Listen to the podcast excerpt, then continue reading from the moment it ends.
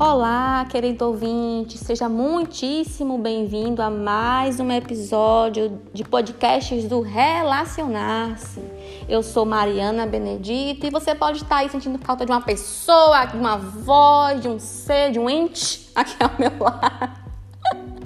Então, essa minha colega, minha mana Juliana Pinheiro, mas eu vou explicar. Calma, calma, calma, calma, porque como nós temos vários temas, várias temáticas, várias relações para tratar. Uma semana eu e ela junto, uma semana é só a Juliana, uma semana é com convidado, uma semana tá aqui perto.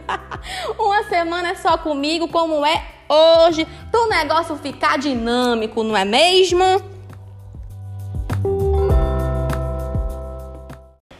Pois bem, o tema dessa semana que estamos tratando é ainda na relação com o eu interior, mas agora nós temos um convidado muito importante, que é quem, que é quem, que é quem, rufem os tambores, a criança interior.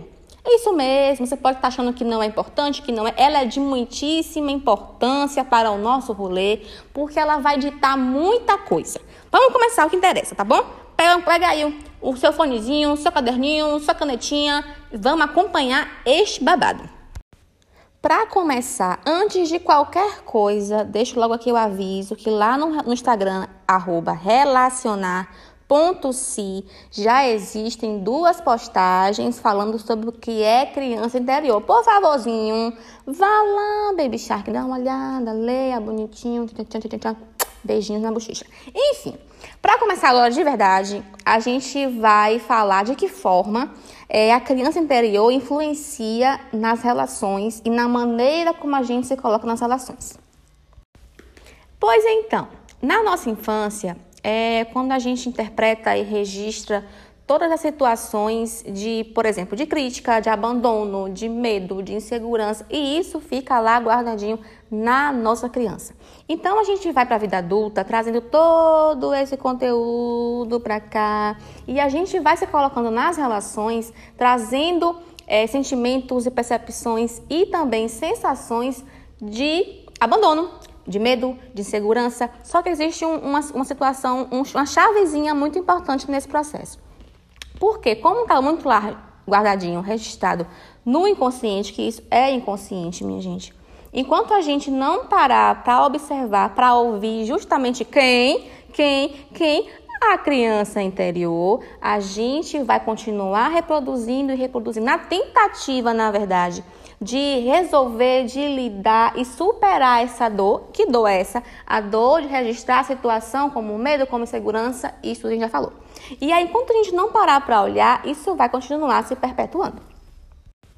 Ou seja, meu amado ouvinte, a gente pega a criancinha que está lá assustada num cantinho e bota onde? No quartinho. Conhece o quartinho? Lembra do quartinho? Pois então, ela fica ali assustada, inquieta, irritadiça, com medo, e ela volta e meia dá umas bicudas na canela da gente. Ela puxa, ela briga, ela grita, porque ela quer o quê? Ela quer chamar sua atenção para justamente olhar o que dói nela. Então, aquela criancinha birrenta, que fala eu quero agora, porque eu quero do meu jeito, porque eu quero na hora que eu quero, como eu quero. A gente faz isso na vida adulta. Não adianta você mentir, querido, querida, queridão.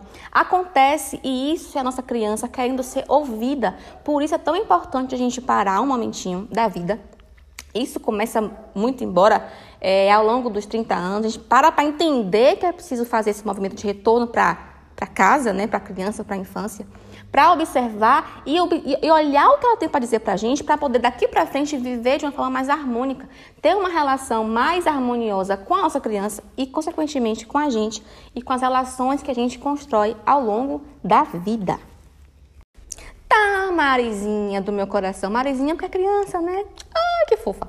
E aí, mas o que a gente faz com tudo isso? Observei, chamei a criança para dar um rolê, para olhar para ela, ver qual é a dor dela. Quem a gente chama agora para esse momento? O adulto.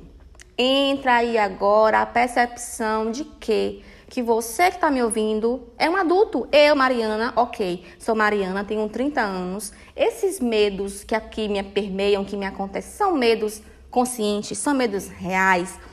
Ou são medos fantasiosos, imaginários, infantis. Aquele velho bicho papão, o monstro que fica embaixo da cama, o, o velho do saco, o homem do pão.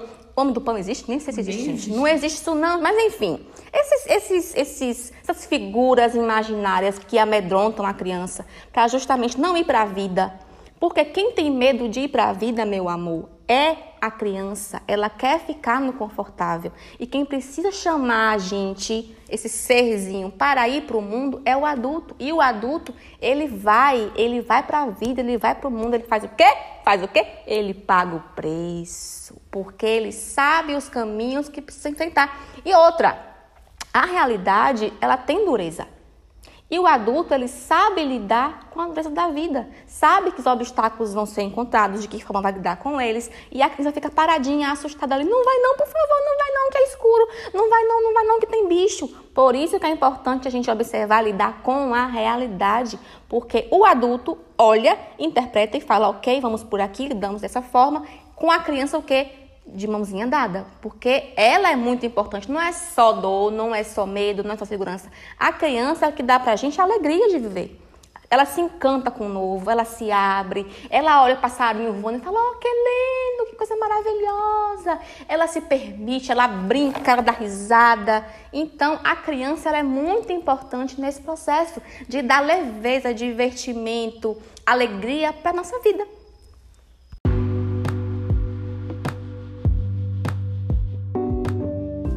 Pois é, agora você percebeu como é importante ter criança, minha gente. Olha, foi um prazer imenso. Espero que tenha gostado, que tenha feito sentido para você. Tem GTV essa semana ainda, vai ser massa, porque vai trazer uma coisa bem práticazinha. Assista lá no, no nosso Instagram, de novo, arroba relacionar.se. Velho, manda esse podcast pros colegas, pras colegas, pra tia lá no Zapperson, manda pro povo, se você é nosso brother, conhece a gente ficar nossa face mesmo, real, de verdade, coloca lá nos stories, divulga a gente, marca o relacionar-se. E ó, acompanha, continua seguindo, já vai no Instagram, já segue. Aqui também tem um botão de seguir, aqui também no Spotify, viu? É importante para nós. Muito grata, um beijo imenso e foi um prazer e uma honra grande mesmo, que é um tema que eu gosto e me espalho.